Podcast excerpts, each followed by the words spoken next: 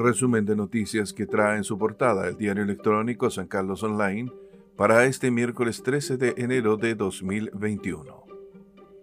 A nivel nacional, los entretelones de la nominación de Marinovec a la constituyente que desató molestia en Chile Vamos.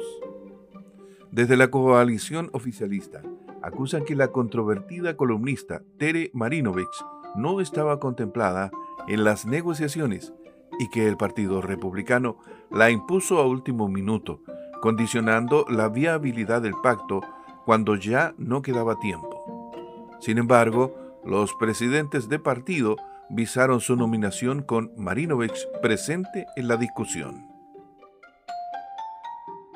A nivel local, Cooperativa se adjudica proyecto para línea de producción y embotellado de vino.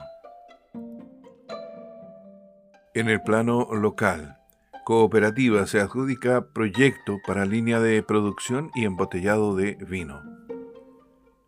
Cooperativa Cepa Ancestral logra que Cercotec financie un nuevo proyecto que les permitirá generar una línea de producción de vino embotellado de la cepa país y de la marca El Taita, que se produce en el secano de San Carlos. La noticia la entregó a San Carlos Online el encargado de comunicaciones de la cooperativa campesina Cepa Ancestral, Héctor Rodríguez, quien estuvo este martes en el programa Noche Informativa que San Carlos Online transmite a través de su canal en YouTube, Periscope y Facebook Live.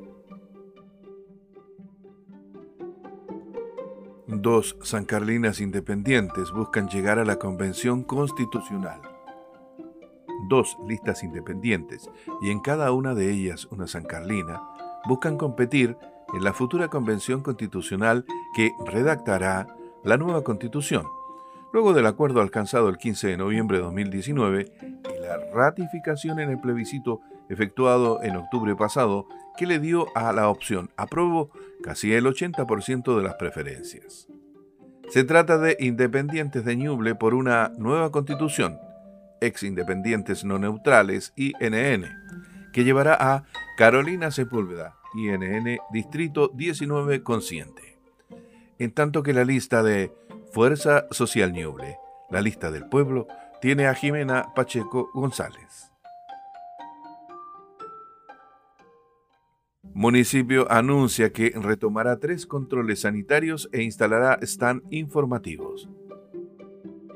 Como respuesta a las acciones para disminuir contagios por coronavirus, la instalación de stand informativos en la plaza, en la feria y en la Alameda, y el reforzamiento en tres controles sanitarios de acceso a la ciudad, son acciones que el municipio local llevará a cabo como parte de su trabajo en busca de disminuir los casos que llevaron a San Carlos a la fase 2. Concluye el resumen de noticias del diario electrónico San Carlos Online en su edición de este miércoles 13 de enero de 2021.